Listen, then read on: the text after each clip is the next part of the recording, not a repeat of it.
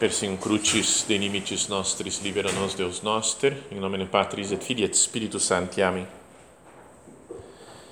Meu Senhor e meu Deus, creio firmemente que estás aqui, que me vês, que me ouves. Adoro-te com profunda reverência. Peço-te perdão dos meus pecados e graça para fazer com fruto este tempo de oração. Minha Mãe Imaculada, são José, meu Pai e Senhor, meu anjo da guarda, intercedei por mim.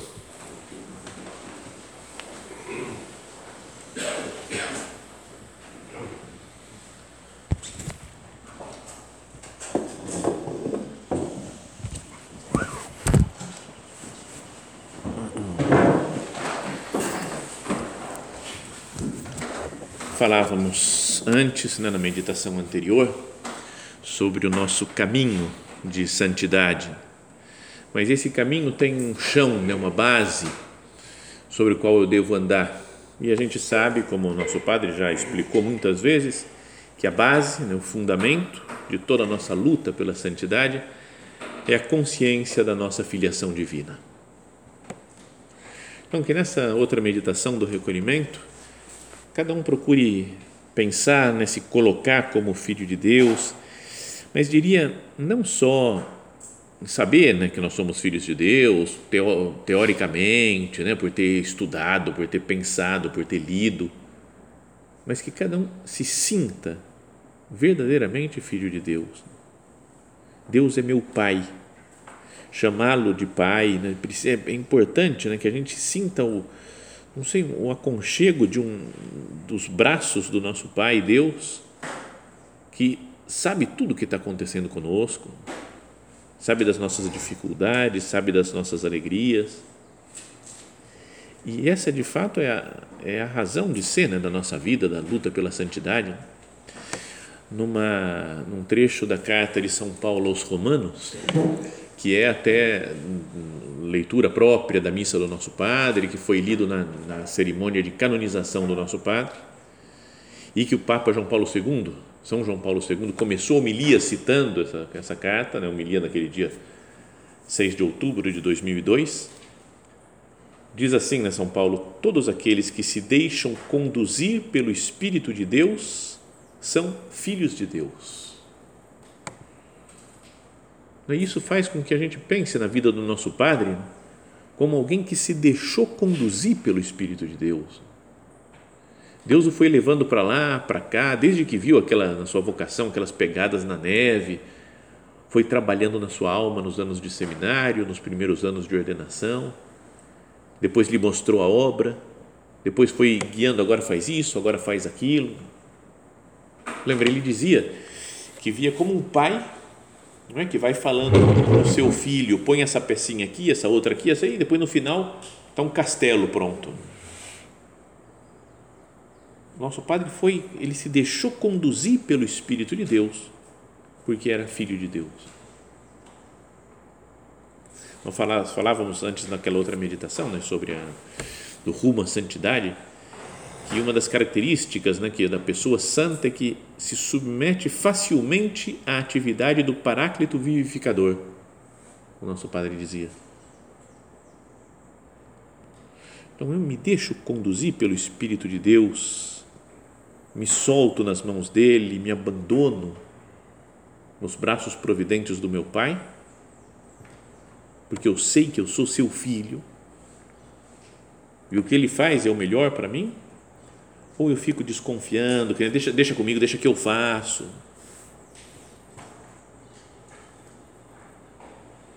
Continua São Paulo nessa mesma carta aos Romanos. De fato, vós não recebestes um espírito de escravos para recairdes no medo, mas recebestes um espírito de filhos. De filhos adotivos, do, do qual todos nós chamamos então Abá, Pai. Mas queria que nós parássemos aqui né, para considerar isso. Não recebestes um espírito de escravos para recairdes no medo. O escravo tem medo né, de ser castigado. Vamos ver se o patrão aqui, que o meu, se o meu senhor está contente com o que eu estou fazendo Não é? vai ser que eu, eu tomo um castigo, uma reprimenda, né? uma repreensão. O escravo vive com medo. O filho se sabe dono da casa também, protegido pelo seu pai, pela sua mãe. Então, essa consciência né, de ser filho e por isso de não ter medo de nada, nem de ninguém, de qualquer coisa que possa acontecer conosco hoje, agora ou no futuro. Se eu tivesse a consciência, a certeza, Deus é meu Pai, Ele está sabendo o que está acontecendo. Ou Ele previu isso para o meu bem, ou Ele deixou que acontecesse, mas omnia in bonum, né? tudo concorre para o bem daqueles que amam a Deus, dos que se sabem filhos de Deus.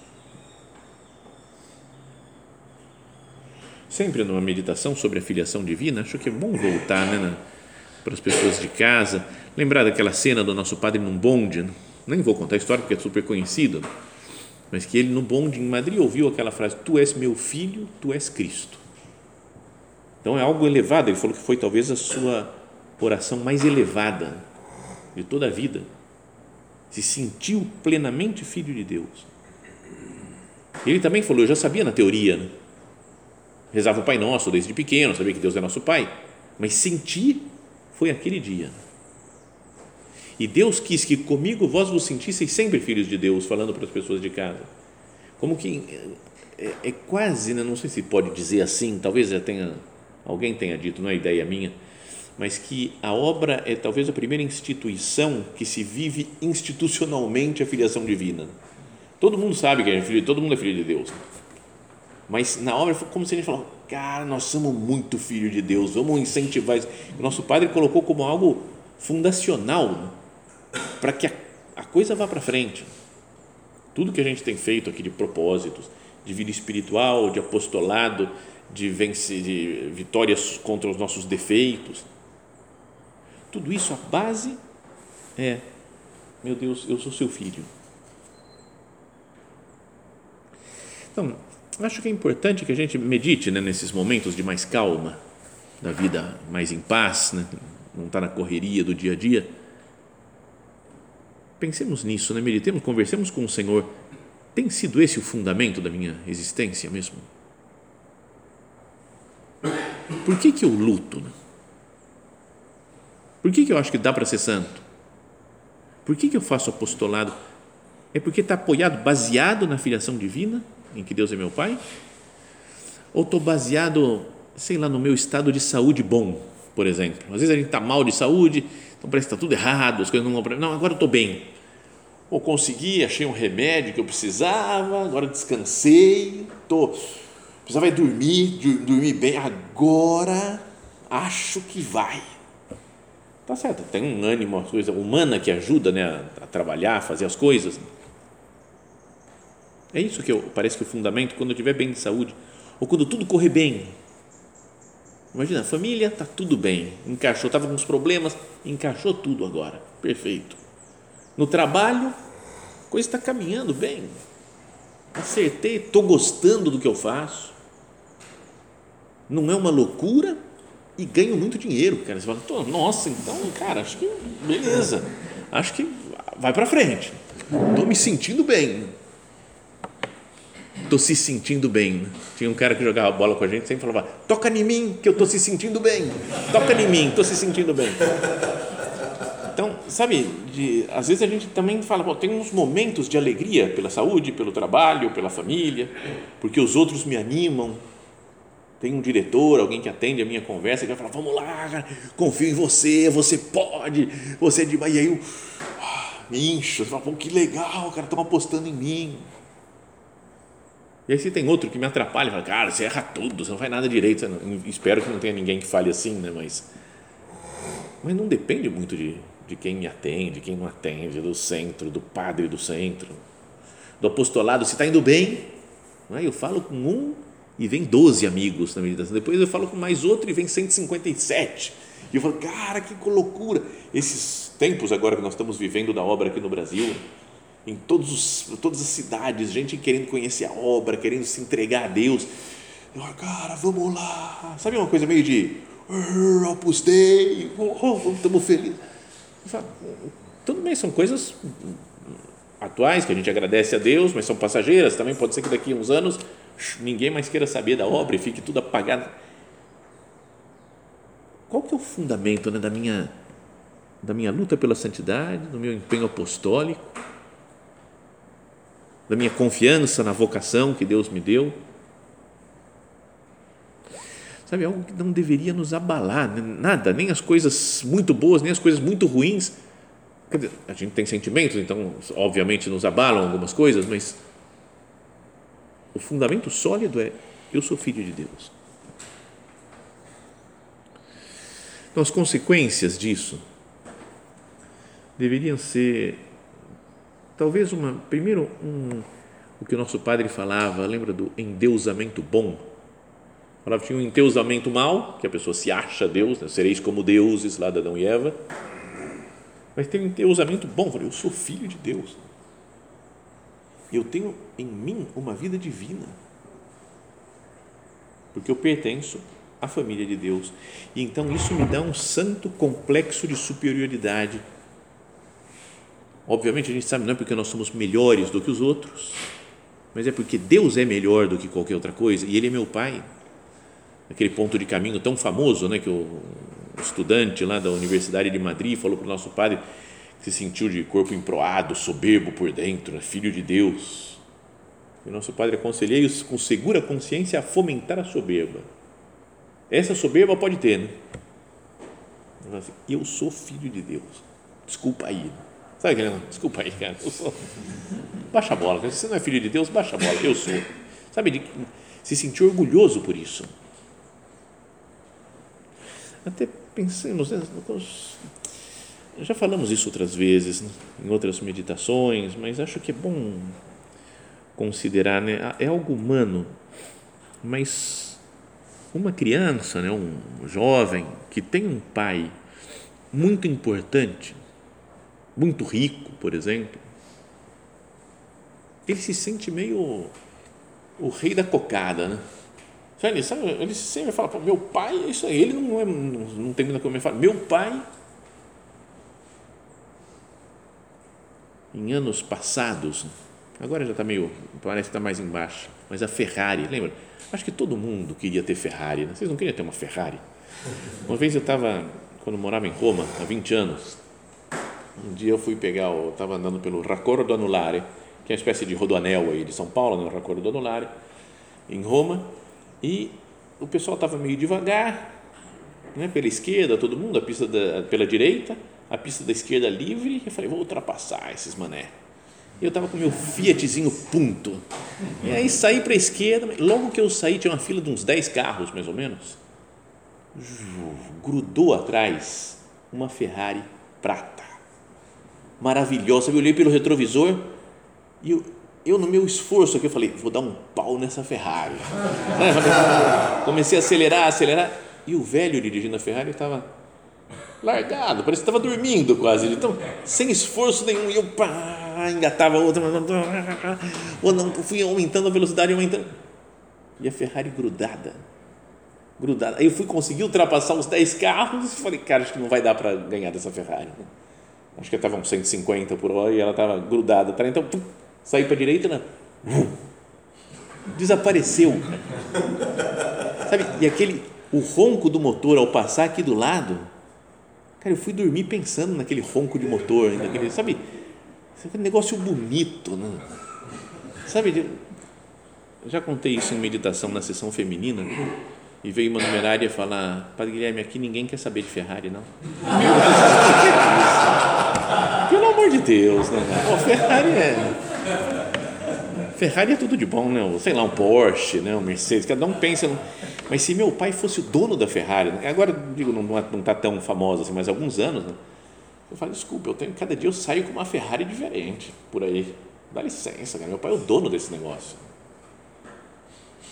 Se o nosso pai fosse rico, fosse, sei lá, um Elon Musk, um Jeff Bezos, não, sem nenhuma consideração moral sobre esses homens daqui, nem para bem, nem para mal, mas só consideração financeira né, sobre a vida deles.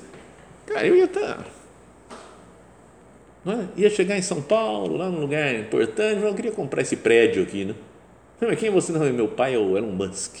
Já eu tenho dinheiro, eu tenho na carteira, dinheiro vivo quase. Né? Sabe, era, é uma, um poder que a gente tem né, nesse mundo por ter dinheiro.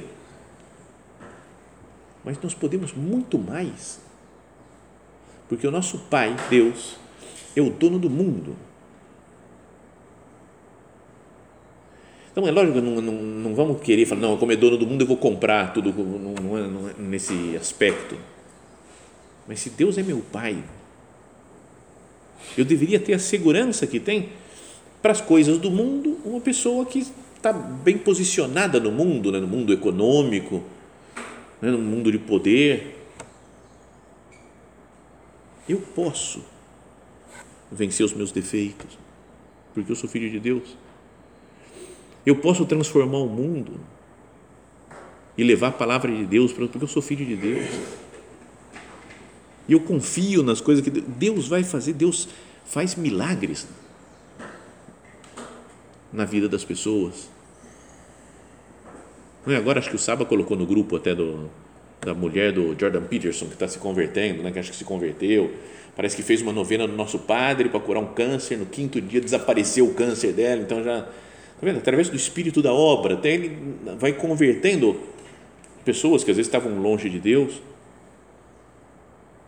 Não somos nós, né? Falando, não sou eu que tenho capacidade de converter ninguém. Mas é o poder de Deus. E ele me chamou como filho quando eu fui batizado. No momento da nossa vocação também, de, de ter apitado, talvez ele tenha falado: Eu quero você um filho que vive perto de mim que vai viver especialmente isso, né? corporativamente, dizia, institucionalmente, a filiação divina, você é meu filho. Como nosso padre ouviu lá no, no bonde em Madrid, tu és meu filho. Que nós escutemos agora o Senhor falando para nós, né? tu és meu filho.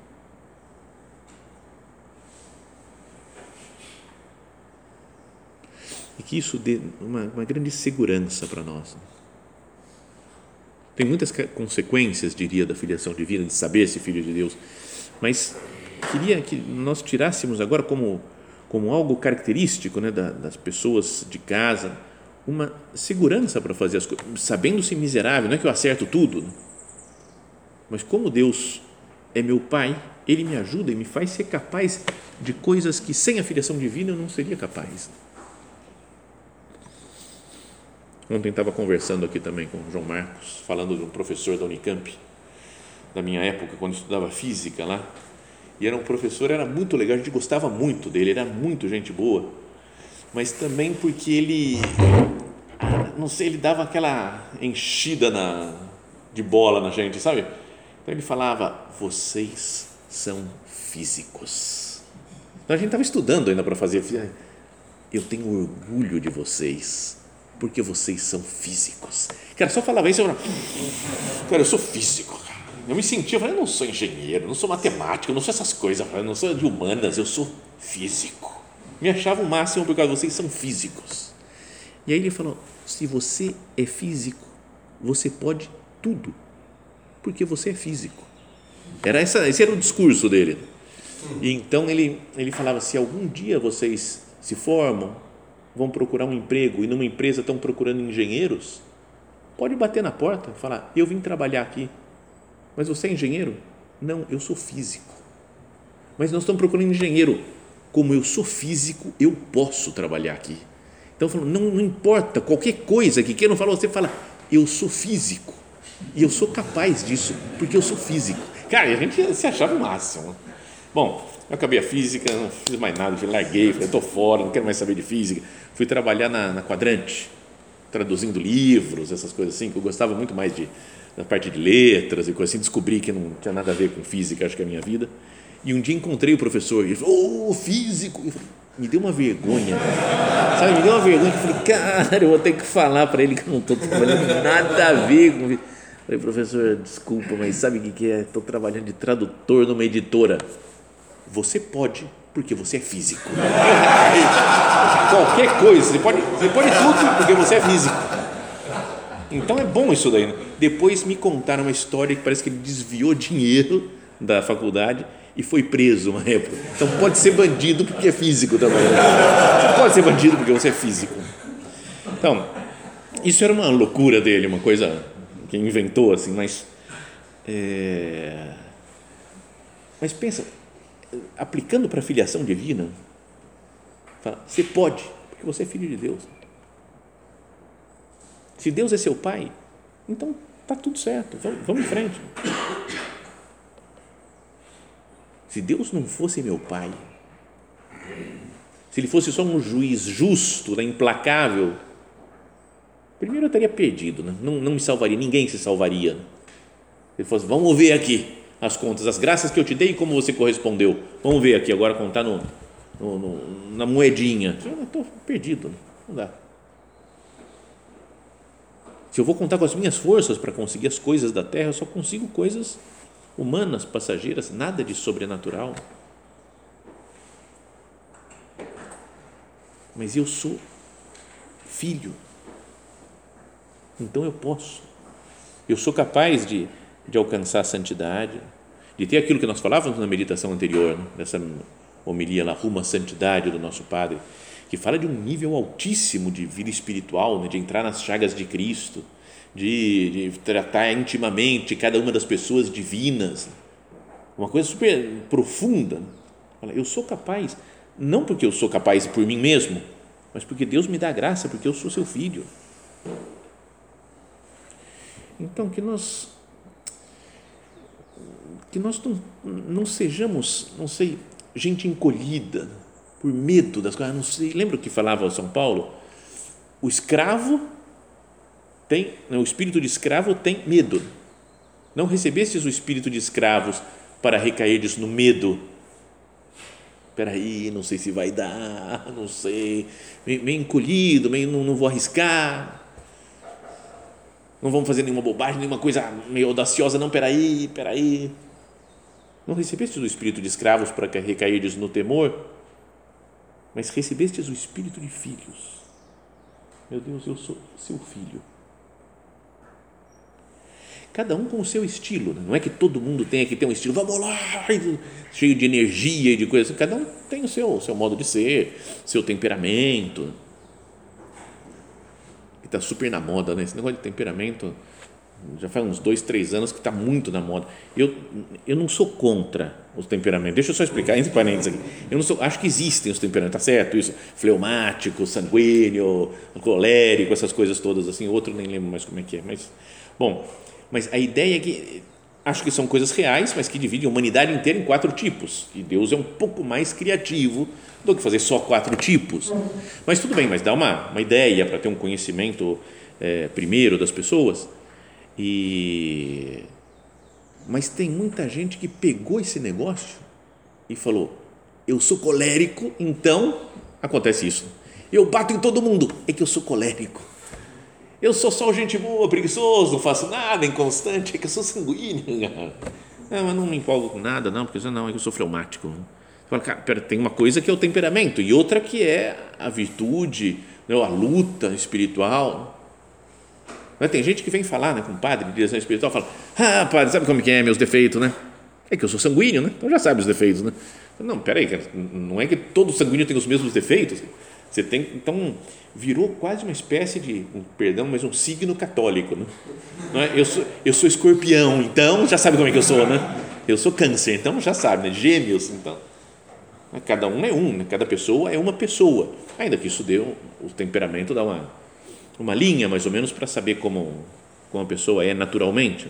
Bom, mas por isso, não é que o não ser gente encolhida significa que eu tenho que falar com todo mundo, eu tenho que ser expansivo, eu tenho que. Não é isso. Cada um no seu estilo, no seu temperamento, mas sem medo, sem encolhimento, sem grandes preocupações, né? como nosso padre falou para uma pessoa de casa: não te preocupes nunca por nada. Difícil isso, não?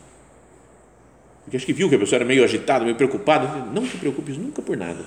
E depois parece que parou e segurou e falou assim: Ó, estou te falando, não te preocupes nunca por nada. Mas assim, é, é muito alto grau de filiação divina. E resolver as coisas, né? Mais uma historinha, só fica meditação, só historinhas assim, mas. É, essa ideia de falar assim, por ser filho de Deus, eu posso, eu consigo, eu resolvo. A história, já contei também outras vezes, mas aconteceu com, um, sei lá, 25 anos mais ou menos, quando ia ter uma missa do nosso padre, né, e um pouquinho antes da missa, o padre Vicente, que era o, o vigário na época, década de 90, ele viu que não tinha tido o, o regente do coral que ia cantar na missa, estava viajando, então não reuniu as pessoas, né, não era coral contratado, não era nós mesmos, nós numerários, lá juntavam um catadão dos centros, lá em São Paulo, e fazia, e cantava. Então, ele pediu para o Pablo, conhecido de vários aqui, para organizar e fazer um coral do jeito que desce, né? porque o Pablo canta e tudo, chamou um pessoal, fomos um dia à noite no centro de estudos, então o Pablo falou: oh, o negócio é o seguinte, temos que fazer isso daqui para missa e tal, não sei o quê. Então, acho que era dia 22 de junho, a missa ia ser dia 26. Ele falou: então vai ter ensaio dia 23, 24 e 25, porque nós vamos cantar no dia 26. Aí a gente falou: ah, Pablo, pelo amor de Deus, cara, se não dá todo dia ensaio, cara, a gente já sabe essas músicas. Não, não dá. E começamos a reclamar e falar: pô, é festa, né? Dia 24 de junho, São João Batista, pô, vamos estar em casa, né? Na noite ia perder jantar, perder tertúlio. Ah, depois dia 25, ordenação dos três primeiros sacerdotes, não sei o que, pô, é festa, Pablo. Ele falou, para mim também é festa. Mas o padre Vicente falou, resolve, e estamos resolvendo. Estamos naqueles estilos. Então, beleza, tá bom. Né? Então, ele também está tá, tá complicado para mim também, mas o padre Vicente pediu, resolve, faz acontecer. Ele falou, estamos resolvendo. Não, não é que o padre Vicente falou, o outro falou, mas Deus, às vezes, fala para ele, resolve esse problema, eu sou seu pai. Faz isso daqui que eu estou te mandando, eu estou te pedindo. Confia em mim. Então nós vamos resolvendo muitas coisas da vida, porque Deus é que nos falou, resolve. Senhor, que eu não seja uma pessoa medrosa, não recebestes o espírito de escravos para recairdes no medo, mas recebestes o espírito de filhos. E filho de um homem mais poderoso do que qualquer homem sobre a terra. Filho de um Deus que é o dono do universo, o dono de todas as coisas que existem. E além disso, além desse Pai amoroso que nós temos e todo-poderoso, onipotente, temos uma mãe que é onipotência suplicante, como nosso padre falava, que também tudo que nós pedimos, ela dirige, coloca diante do trono de Deus. Que nossa mãe nos ajude né, a nos sabermos mais filhos dela e assim, por sermos filhos dela, também ganhar mais consciência né, de que nós somos filhos do Pai. Isso pode mudar a nossa vida, o nosso modo de encarar as coisas. Não estou sozinho nessa briga, nessa luta. Além de todos os meus irmãos, todas as outras pessoas de casa lutando, temos um pai e uma mãe no céu.